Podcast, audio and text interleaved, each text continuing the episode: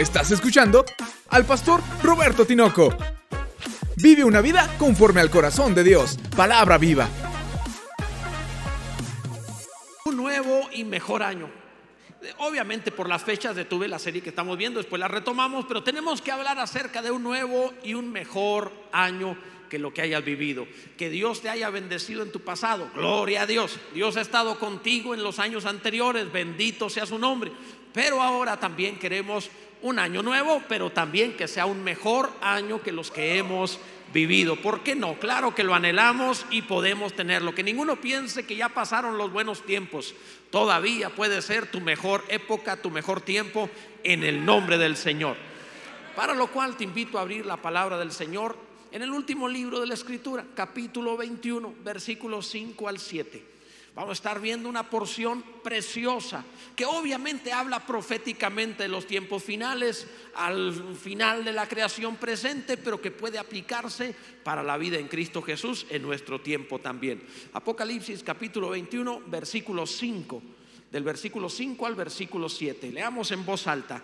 Y el que estaba sentado en el trono dijo, He aquí yo hago nuevas todas las cosas. Y me dijo, escribe, porque estas palabras son fieles y verdaderas.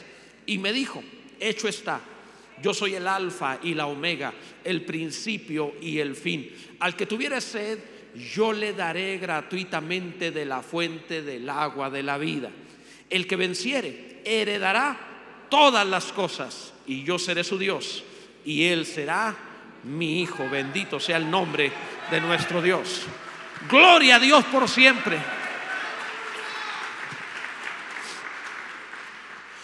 Escuché por ahí algunos economistas que decían que el próximo año es el año del consumismo. Más bien este año, el 2023, es el año del consumismo.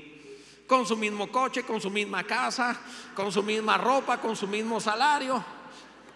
Pero yo creo, amados, en el nombre del Señor, que con sabiduría podemos cambiar las cosas y hacerlas distinto y que no solamente podemos mejorar, sino renovarlo para bien a un nivel mucho mayor que lo que hemos vivido. Porque aún en los tiempos difíciles con Dios tenemos bendición, tenemos gloria, tenemos favor.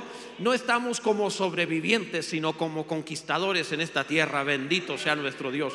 Por esa razón necesitamos aprender cómo renovar todas las cosas, tener un nuevo y un mejor año.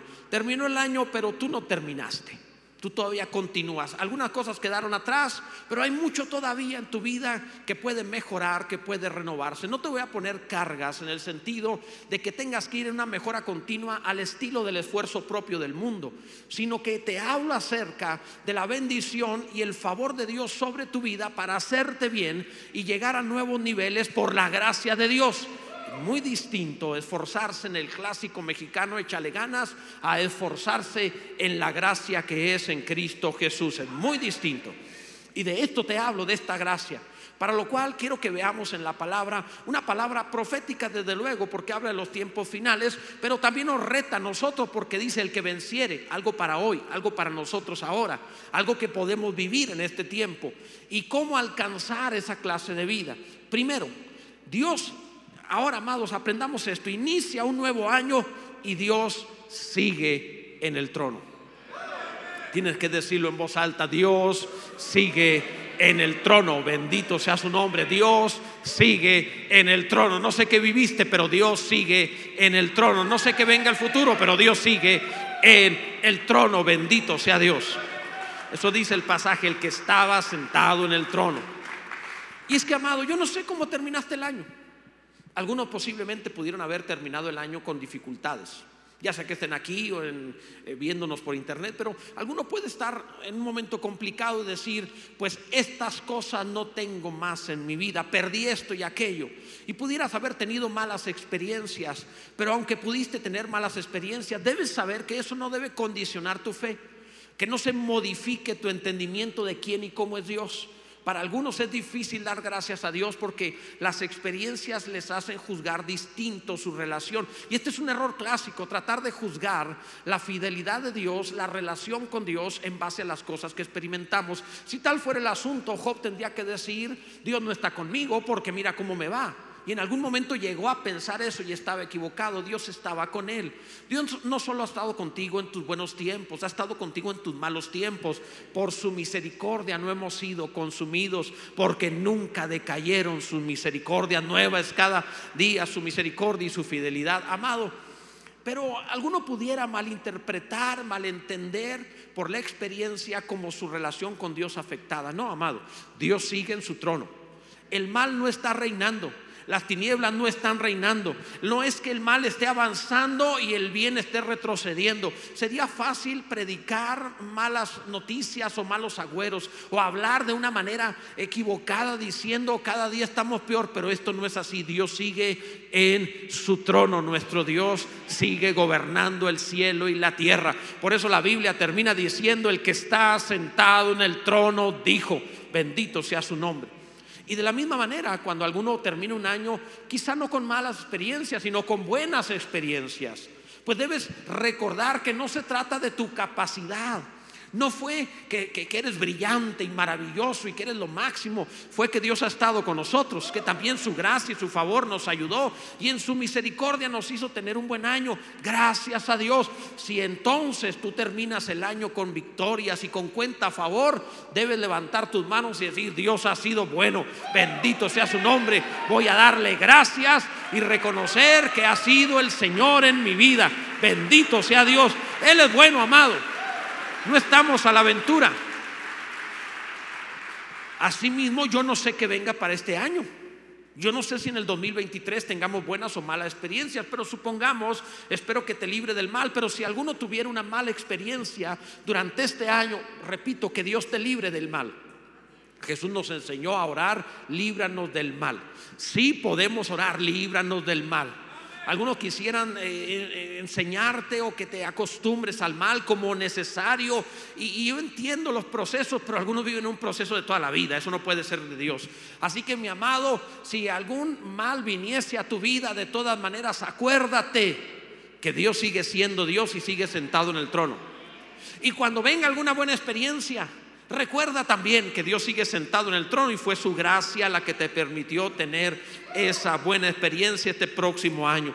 Repito, no sé lo que vamos a experimentar, pero sí sé que Dios seguirá en su trono. Sí sé que Dios seguirá gobernando. Sí sé que Dios estará allí. Es como cuando salimos de viaje. Muchas veces he salido de viaje solo con mi familia, etcétera. Y, y por ejemplo, viajes en avión que sigo sorprendiéndome cuando ves un avión grande y que suben, no sé, 100, 200 más personas. Y, cuando ves eso, me sigue sorprendiendo que eso se levante. No, no les pasa igual, ok, yo soy muy ignorante, pero me sorprende cuando veo esos grandes aparatos y que se levanta con toda la carga que traen. Digo, no puede ser. Y luego se levantan en enero después de la fiesta de diciembre con todo lo que comimos y vuelan. Increíble. Y lo tremendo es que uno ve que son conducidos por pilotos que uno no conoce salvo dos o tres veces en la vida. Nunca he conocido los pilotos, por lo general dos o tres veces son los que he conocido, el resto nunca los he conocido. No sé si es bueno, no sé si es malo, no sé si anda en pecado. No sé si se peleó con su mujer o no sé si es una mujer que se peleó con su marido. No tengo idea si será feminista o no. No tengo idea si, si, si deba en su vida, si debiera caerle juicio de Dios. No sé, a lo mejor es ateo. Pero el hecho es que se sube como piloto o mujer piloto y conduce en un avión y uno confía. Y te subes al avión y, se levanta aquello y te lleva. Y esto lo hemos hecho vez tras vez. No sé, cientos de veces, quizá no sé cuántas veces he volado. Pero es increíble que seguimos confiando. ¿Sabes cuál es la razón? Que nuestro Dios sigue sentado en el trono. Si confías para un viaje de tales características en la tierra o con seres humanos, ¿por qué no confiar en nuestro Dios? Que creó el universo entero con solo la palabra de su boca. ¿Por qué no confiar en aquel que dijo, yo estaré contigo todos los días hasta el fin del mundo? ¿Por qué no confiar en el que dijo, no te dejaré ni te desampararé hasta que haya hecho contigo lo que te he dicho? ¿Por qué no confiar en el que dijo, te tomaré de mi mano derecha y te llevaré aún más allá de la muerte? ¿Por qué no confiar en el que dijo, al que venciere se sentará conmigo en mi trono como yo he vencido y me he sentado con mi Padre en su trono? Él es fiel. Él es fiel. Él prometió, aunque tu padre y tu madre te dejaren con todo, el Señor te recogerá. Así que confía. Dios sigue en su trono. En segundo lugar, inicia un nuevo año y las cosas también serán nuevas. Dios te anuncia una renovación a tu vida y a todas las cosas alrededor de ti. Tienes que entender que hay una gran oportunidad. Dice el pasaje, he aquí yo hago nuevas todas las cosas. La vida está llena de sorpresas. No sabemos, repito, qué es lo que vamos a vivir. No conocemos el futuro, no sabemos. Me gustaría saber todo lo que va a suceder. Algunas ocasiones tenemos cierta noción, pero no sabemos a ciencia cierta con detalle. Cuando voy a salir de viaje, por ejemplo, hay ocasiones que he tenido un sentir así de no, no te muevas, no vayas. Y cancelo todo. Y no me interesa lo que esté programado. Si tengo ese sentir en mi espíritu, digo, no, no voy. ¿Por qué? Porque entiendo al Espíritu de Dios. No me muevo. Pero no sé a ciencia cierta por qué. Quisiera saberlo para prevenir, para hacer modificaciones, para mejorar cosas. Quisiera tener un, mapa exacto que me dijera el ABC de todas las cosas, pero entonces le perdería sentido a lo que la vida hace formándonos, porque las sorpresas te forman. No quisiéramos tener, tú crees que sí, pero la verdad no quisieras tener tu vida como una película ya vista. Sería aburrido. Tener sin sorpresa la vida. E, es como, eh, ¿cómo te lo comparo? Es como, como vivir con una mujer predecible. Qué aburrido sería. Si algo es seguro, es que con una mujer nunca vas a saber qué esperar. No es predecible. Eso es algo bueno. Te tienen así como, como quien está viendo un lanzador de jabalina visco. O sea, te tienen en vilo siempre. No sabes para dónde va el asunto, pero eso es bueno. Siempre estás cuidadoso, atento, siempre estás poniéndole atención a las cosas.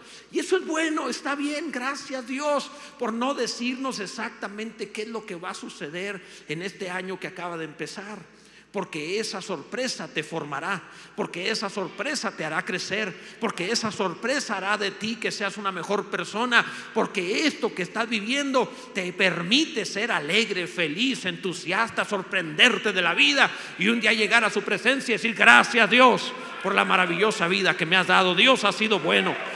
Él renovará. Y como no sabes que viene, aunque sean las mismas cosas, serán nuevas. ¿Cómo es esto posible? El pasaje dice que hará nuevas todas las cosas. Ahora entendamos cómo significa esto, porque yo sé que alguno por ahí con mal corazón, en cuanto Dios te va a hacer nuevas todas las cosas, qué bueno, otra mujer. No, no, no, no, no. No, no, no, no, no. Yo sé que las mujeres no dicen otro viejo, pero bueno, también pudiera darse el caso. No, amados, no se trata de eso. Se trata de hacer nuevo lo que tienes. Por ejemplo, Casi, casi lo oí el así que chiste de alguno por ahí, pero mira, tu cuerpo se está renovando. Hay células que duran unas cuantas horas, células que pueden durar años, pero tarde o temprano tienes un cuerpo distinto al que el cuerpo con el que naciste. Se va renovando, se va modificando. Pero todo el mundo te ve, tienes el mismo cuerpo. No, no es el mismo, está renovado. Yo sé, no habría algo mejorcito, lo digo por mí. Pero, pero se renueva. ¿Por qué crees que conforme avanza el tiempo, ahí, o sea, es el mismo pero modificado? Las mujeres cada vez más bonitas y los hombres aquí estamos. Qué feos somos. Estuvo grave, qué feos somos. Yo creo que fue tan grave el pecado de la mujer que le dijo Dios, le voy a poner al hombre feo para que se le quite. O sea, no sé, o sea, algo, algo, algo fue, no sé. Creo que estuvo grave lo de comer ese árbol, porque con dolor tendrás salud los hijos y vas a vivir con ese. O sea, no es, no sé, no sé, no sé. Pero, pero es renovación de todas maneras. Por esa razón, cuando llega a cierta edad, te das cuenta que eh, eh, eh, los varones, especialmente, nos empezamos a ser chiquitos. Yo era de 1,90. Bueno, déjame contarte la historia como yo quiera contarla exagerarle un, nomás 20 centímetros. No, la realidad es que yo lo más que llegué a medir es 1,71. pasadito, unos 71, lo más que llegué a medir. Ya no me quiero medir. Porque dicen que llega a cierta edad donde empieza uno a ser pequeño. Digo, no, si, si, lo más que alcance era pequeño, líbrame Dios. Pues ¿qué va a pasar? Vamos a, amados, un día va a pasar que vamos a estar como los niños en los desfiles. Algún hermano va a tener que subir a los hombros para poder estar viendo lo que está pasando. O sea, no puede ser. Y eso, eso sucede con... Me gusta predicar reforma gráfica, que lo veas en la mente para que no se te olvide nunca. Pero, amados, es el mismo cuerpo, pero renovado. Cuando Dios dice, renovaré todas las cosas, significa, le voy a meter mano a todas las áreas de tu vida. Tu trabajo, tu salud, tu familia, tus gustos, todo en tu vida lo voy a tocar y lo voy a mejorar. Voy a renovar todas las áreas de tu vida. Renueva Dios todo lo que somos en el nombre de Jesús. En tercer lugar, inicia un nuevo año y Dios sigue siendo fiel. Tienes que decirlo en voz alta, Dios sigue siendo fiel. Él ha sido fiel. Tengo muchos años de cristiano y lo tengo que decir, Dios ha sido fiel. Solo puedo voltear hacia atrás y decir, Dios ha sido fiel, bendito sea Dios. Nunca testifico la, tensión, presión o cosas, retos que he tenido en la vida. Jamás me pongo a contar lo que enfrenté, pero debo decir, Dios ha sido fiel, bendito sea Dios. Dice la escritura, y el que estaba sentado en el trono dijo, he aquí yo hago nuevas todas las cosas. Y me dijo, escribe, porque estas palabras son fieles y verdaderas, dice Dios. Escribe, dijo Dios. Escribe, le dice a Juan. Escribe, te dice a ti. Debería llevar un diario de las bendiciones de Dios. Escribe. Hay muchas Biblias que son testimonio de las bendiciones porque al margen le pusieron, oré sobre esto y Dios concedió tal cosa. Escribe, dice Dios, que no se te olvide porque tu memoria se le va a ir, lo vas a olvidar y un día recordarás viendo eso escrito y recordarás que hace 10, 15, 20 años yo te hablé tal palabra y te he cumplido. He sido fiel, dice Dios. Escribe porque Dios es bueno. Escribe porque Dios es fiel. Escribe porque no faltará ninguna de sus buenas promesas en cumplirse en tu vida escribe, bendito sea Dios. Las palabras de Dios son fieles y son verdaderas. No todos entienden lo que significa ser fiel y verdadero. Algunos piensan que ser fiel, que, que, tener palabras fieles, dicen por ejemplo, yo siempre guardo mi palabra, yo soy fiel. No es cierto, no es verdad. Te recuerdo que es enero y que te vas a inscribir al gimnasio y vas a hacer este, promesas de, de, otro tipo de alimentación y en febrero si mucho se te va a olvidar. No, no somos fieles. No somos fieles. Olvidamos. No cumplimos, no alcanzamos, no lo logramos. Incluso hay ocasiones donde hasta queriendo fallamos. Y no estoy hablando de la maldad del pecado, estoy hablando de la insuficiencia de nuestra limitación prometiste estar en ese juego de fútbol de tu hijo y no estuviste por la razón que sea. O sea, no somos fieles. Es fácil que fallemos. Pero cuando Dios te dice, te voy a renovar todas las cosas, yo soy fiel. Te está diciendo, yo sí te voy a cumplir. No estoy haciendo promesa de año nuevo. No estoy diciendo que a lo mejor no estoy promoviendo a ver si lo logro. Te estoy diciendo, dice Dios, que te voy a renovar todas las cosas en tu vida y yo soy fiel en hacerlo. Bendito sea nuestro Dios. Son fiel y verdaderas sus palabras. Otros creen que dicen la verdad. No, amado, tampoco dicen la verdad. Y aquí hay un enorme mal entendimiento de lo que significa verdad para Dios y para los seres humanos. Hay una diferencia enorme. Nosotros pensamos que decir la verdad tiene que ver con asuntos completamente terrenales. Por ejemplo, alguien viene contigo y te cuenta un chisme y te dice, déjame te digo esto, y es la verdad, te lo sostengo delante del hermano. Eso es cierto, es la verdad. Amado, eso no es la verdad. Déjame te explico. En la escritura, la palabra verdad es un término griego aletinos que significa eh, que no cambia, genuino y que no puede ser modificado. Por ejemplo, ah, tengo mi anillo de matrimonio aquí. Este anillo yo podría meterlo al fuego y derretirlo. Claro que me quedaría con poco tiempo de vida en cuanto la pastora se entere, pero, pero podría modificarlo. podría aplastarlo con, poniéndole peso encima, podría formarlo en otra cosa, porque se trata de un objeto que puede ser manipulado, controlado, cambiado. En otras palabras, conforme al lenguaje de Dios, mi anillo no es la verdad. Tu cuerpo no es la verdad, porque tu cuerpo cambia. lo notaste el 25 de diciembre y el 31. Bueno, lo notaste el 25 y el primero, ¿verdad? O sea, es decir, nuestro cuerpo cambia. No somos la verdad, porque conforme al lenguaje bíblico, si puede ser modificado, no es la verdad. Por eso Pilato le preguntó a Jesús, ¿qué es la verdad? Porque él como político estaba diciendo, la verdad yo la hago como yo quiera. Yo digo lo que yo desee y así va a ser. Pero Jesús le dice, yo soy la verdad. Y Pilato sorprendió, porque entendió el lenguaje de Jesús. Entendió que Jesús estaba diciendo, yo soy el mismo ayer y hoy por los siglos. Tú cambias, todo cambia, yo no cambio. Entiende lo que es la verdad. Por eso la escritura dice, los cielos y la tierra pasarán, pero su palabra no pasará, porque su palabra es verdad. No va a cambiar. No te dice hoy una cosa y mañana significa otra. Siempre será igual. No va a modificarse. Nuestras palabras, nuestra vida, todo, incluso el chisme que das, cambia. Porque eso que hoy dices mañana puede ser otra cosa. Es decir, no es la verdad en el lenguaje bíblico una palabra que no se modifica, una situación que no puede cambiar. Solo lo eterno es considerado la verdad. Por esa razón, cuando Él dice, mis palabras son fieles y verdaderas, te está diciendo, lo que yo te digo, no hay nada ni nadie que lo pueda cambiar. Pase lo que pase, te voy a cumplir esto. Es imposible que falle lo que yo he dicho. Los hombres hablamos creyendo que logramos, solo Dios puede hacerlo. Repito, el cielo y la tierra pasarán. Jesús dijo, mi palabra es verdad. Es lo que no cambia, es eterno, es imperecedero. Y ahí es donde fallamos nosotros. Por ejemplo, cuando tú hablas de alguien y dices, fulano de tal es así, así, así. No, eso no es la verdad.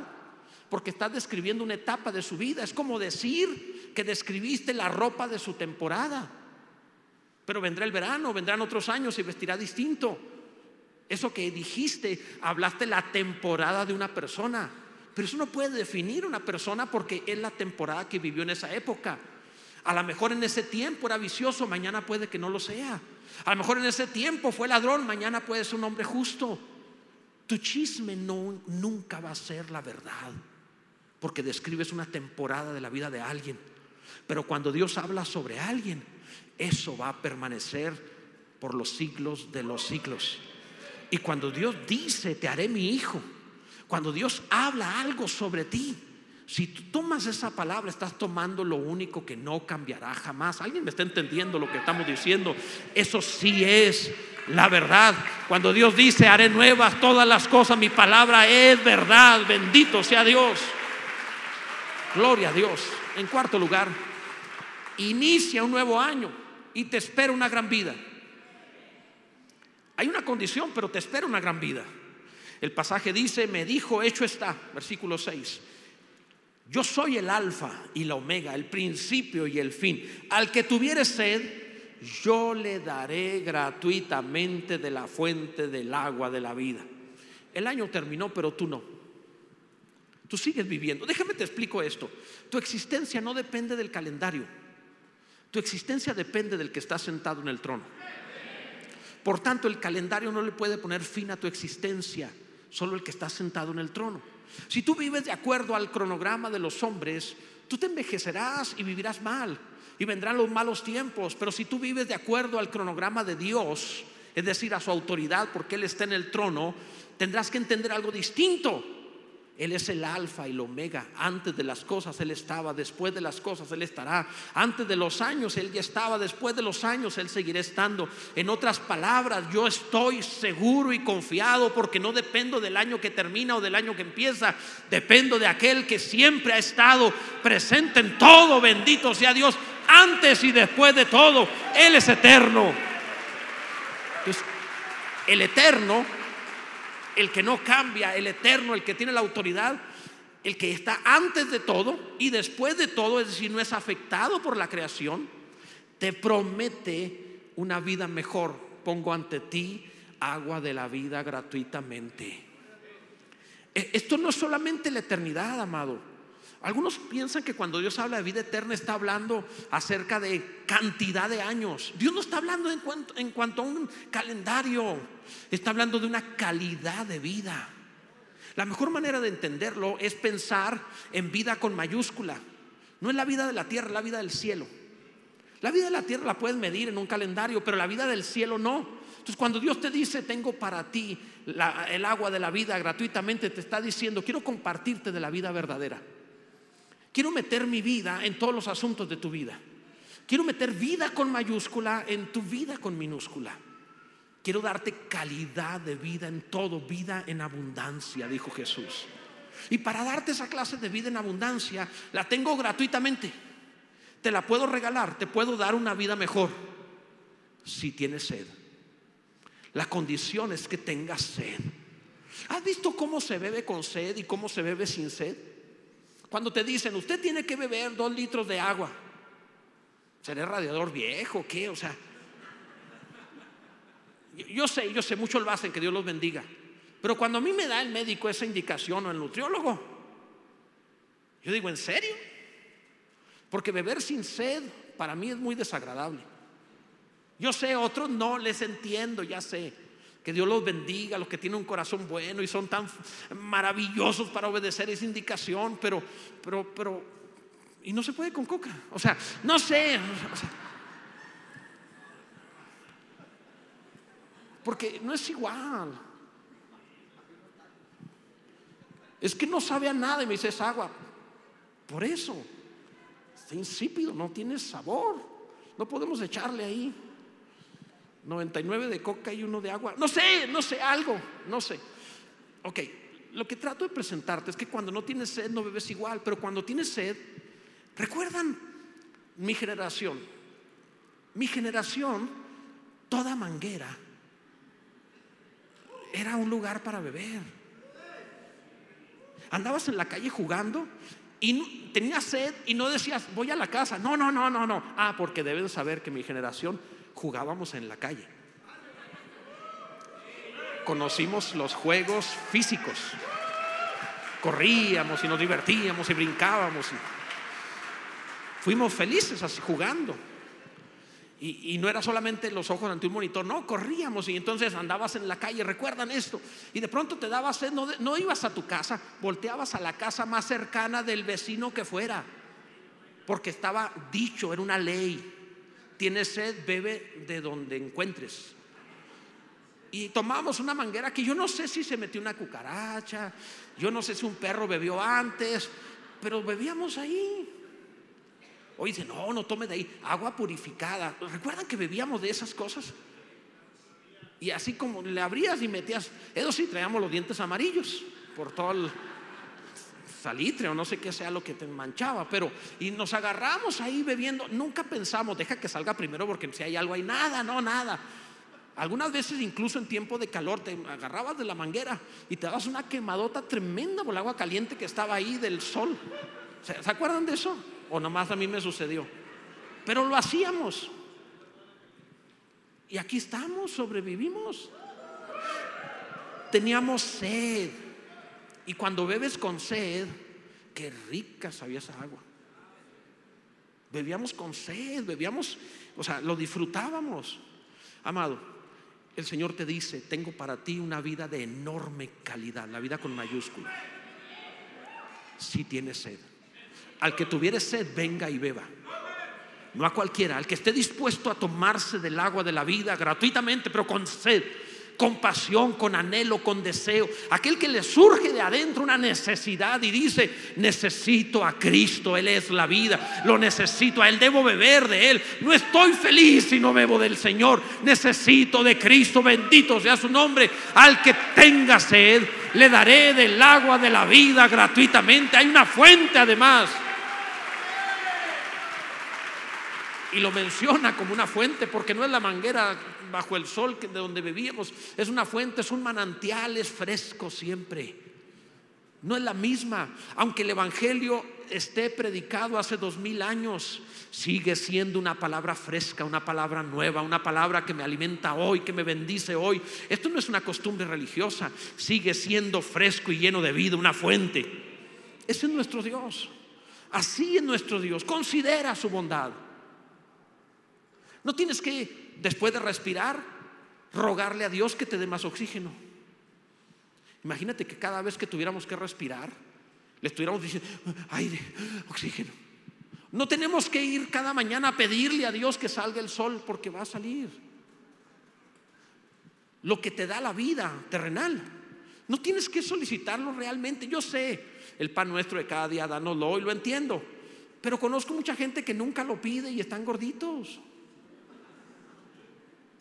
Porque aunque no lo piden, la bondad de Dios les sigue dando. E-, es extraordinario. Este planeta produce más alimento del que nosotros necesitamos consumir. La mayoría se tira. No es que Dios, ¿por qué Dios permite el hambre en algunos lugares del mundo? No, no, no. La tierra produce más de lo que se requiere. Nosotros no lo repartimos y algunos lo acapara. Eso es distinto. Es el hombre el que se lo quita, no Dios. Porque la tierra produce más de lo que se necesita. Y si tú pusieras a todos los habitantes de la tierra en un solo lugar, ocupando un metro cuadrado, a todos los habitantes de la tierra, cabrían 30 veces en el estado de Chihuahua. 30 veces en el estado de Chihuahua. ¿No es esto maravilloso? Tiene más de 240 eh, mil kilómetros y somos 8 mil millones de habitantes. Si lo multiplicas, ese, ese es el planeta que nos ha dado, es extraordinario. Es extraordinario. Y produce, y produce, y produce, porque Dios ha sido generoso si te da lo terrenal y temporal, no te va a dar lo eterno. Si no te ha faltado oxígeno cada día, no te va a dar lo eterno, amado. Ese es el Dios que tenemos. El que te dice mis palabras son fieles y verdaderas. El que tenga sed, venga y beba de la fuente del agua de la vida gratuitamente. Bendito sea Dios. El Señor es bueno. Dios es maravilloso. Por último, amados, Inicia un nuevo año y tienes una nueva oportunidad. Esto es precioso. Una nueva oportunidad. Qué maravilloso. Gracias Dios. Mira, el pasaje dice, al que venciere, heredará todas las cosas y yo seré su Dios y él será mi hijo. Cada año de alguna manera es un reto y un examen. Porque todo esto es gratuito, pero tienes que vencer en algo. Es decir, no se trata simplemente de Dios me lo va a dar porque está obligado. No, amado, hay un, es un reto. ¿Qué es vencer? El que venciere, ¿qué es vencer? Ser cristiano. Si en los años pasados fuiste así medio cristiano, no sé cómo decirlo. No quisiste ser cristiano o lo fuiste a medias, el dogma estaba bien, pero la conducta no tanto. ¿Por qué no aprovechar la oportunidad de un nuevo año y decir, va, lo voy a entrar? Siempre les hago este reto. Prueba dos, tres meses ser cristiano de verdad. Verás si no te cambia la vida. Pregúntale a Obededón. En tres meses le transformaron toda su vida y lo enriquecieron. Pruébalo, tres meses con la presencia de Dios viviendo en Cristo, a ver si no te cambia la historia. Pruébalo en serio. Hazlo y verás. Este principio de año te reto. Enero, febrero, marzo, vive en el Señor. Verás a ver si no te cambia la historia. Verás a ver si no te empieza bendición tras gracia, tras favor, tras bendición, tras bendición. Vive como cristiano. Al que venciere, heredará todas las cosas un montón de promesas por cumplir, te dice Dios. Si te atreves a pegarte a mi palabra, las cumplo, te las doy. El que venciere heredará todas las cosas. Esto es maravilloso, amados, lo va, lo va a hacer el Señor. Y por si eso fuera poco, por si no fuera suficiente, no solo heredará todas las cosas, yo seré su Dios. Porque no es lo mismo que la gente diga, yo creo mucho en Dios. Pues sí, pues Dios no cree en ti. O sea, o sea, el punto no es que tú creas en Dios, el punto es que realmente sea tu Dios. Porque hay un montón de gente que dice que tiene, yo tengo mucha fe y uno dice, pues no parece por cómo vives. O sea, no. Ten un poquito con un grano mostaza, pero real. Con eso es suficiente, pero de verdad. Créele a Él, que sea tu Dios. El que venciere, yo seré su Dios. ¿Sabes lo que significa tener al Todopoderoso por tu Dios? Dice enseguida, y él será mi hijo. Si no fuera suficiente, hay parentesco. Porque esa es la otra. Mucha gente dice, no, es que Dios es, el, el Padre de todos. Todos somos hijos de Dios. Mira, si por mí fuera así, pero no es así como funciona. Porque la Biblia es clara al decir que a los que lo tienen por Señor, los que le recibieron como su Señor, son los que son hechos hijos de Dios. Eso dice Juan 1.12, así lo dice la Escritura. No es lo, vuelvo a lo mismo, si por mí fuera, una, dos, tres por todos mis amigos y por mí, todos al cielo, vámonos. Si por mí fuera, pero no soy yo el que define esto, la Biblia lo especifica. Y no puedo cambiar lo que ahí dice. El que venciere será mi hijo, dice Dios. Será mi hijo. Y esto es, es como, cualquiera puede decir de una gran personalidad, Él es mi padre. Pues sí, pero falta que Él te reconozca. Cualquiera puede decir, Dios es mi padre, pero falta que Él te reconozca. Y no puedes tenerlo por padre si no lo tienes primero a su hijo por Señor. Si tienes a su Hijo por Señor, tendrás al Dios Todopoderoso por tu Padre. Bendito sea el nombre de Jesús. Alguien debe glorificar a Dios. Un año nuevo, un año de renovación. Dale una alabanza más fuerte a nuestro Dios y di, Él ha sido bueno. He aquí yo hago nuevas todas las cosas. Ponte en pie, por favor. Empieza el año de una manera profética distinta, como quien pone el antecedente de lo que vendrá. Te invito a salir de tu lugar y venir a decirle a Dios, Señor, ¿podría renovarme todas las cosas en mi vida? Ven hacia acá porque se va a llenar el altar y no vas a caber. Ven rápido para que no te quedes fuera y dile, Señor, renueva mi vida, renueva todas las cosas en mi vida. Ven a traer una renovación completa, absoluta, total en mi vida. Mis pensamientos, mis emociones, mis hábitos. Y luego hacia afuera, evidentemente, la familia, las amistades, los hábitos, el trabajo, todas las cosas. Ven a renovarlo todo, Señor. Tú estás sentado en el trono, tú sí puedes hacerlo. Tú sí puedes hacerme un vencedor. Tú sí puedes cambiarme la vida. Tú sí puedes hacer que yo sea el que debo ser puedes renovarme, Dios. Vamos, empieza a orar y dile a Dios, renueva todo en mi vida, Señor. Cámbiame todas las cosas. ¿Cuántas cosas se arruinaron, se perdieron, simplemente no están más? Dile, renuévame, Señor. Renueva todo esto.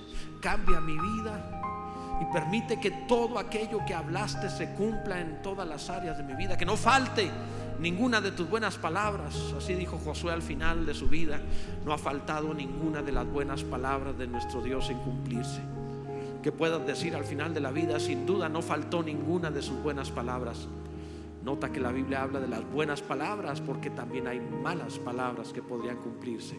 Ven a decirle a Dios, cumple tus buenas palabras en mi vida. Cumple tus buenas palabras en mi vida, Señor. Vamos y eh, veniste hasta el frente con tu familia. Es un buen momento para que digas, renueva mi hogar, renueva mi familia. Ven a hacer vivir, Señor, tiempos mejores cada vez. Tienes un miembro de tu familia enfermo, ven a renovar su cuerpo, ven a hacerlo fresco, hacerlo lleno de vigor, lleno de vida. Ven a llenarlo de ti, Señor, que esté fuerte, que realmente venza su enfermedad, que venza su hábito, que venza, Señor, pobreza, necesidad, vicios, que sea un vencedor venimos ante ti, oh Dios, para que renueve nuestra vida. Renuévanos, Dios, renuévanos, Dios. En el nombre de Jesús. Renuévanos, Dios. Aleluya. Dale un fuerte aplauso. Es tiempo de lo nuevo. Aleluya. Aleluya. Fuerte tu aplauso. Fuerte, fuerte. Fuerte tu aplauso terminamos este, terminamos este tiempo en fiesta. ¿Listos? ¿Listos? ¿Listos? Señor, algo nuevo ya se huele. Ya está saliendo a luz. Aleluya. Aquí sus manos.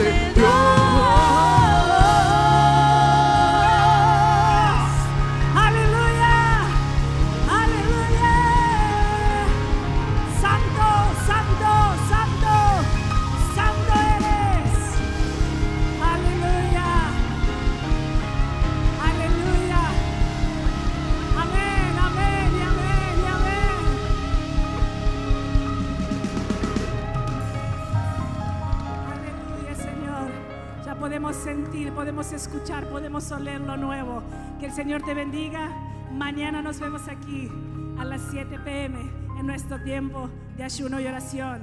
Amén.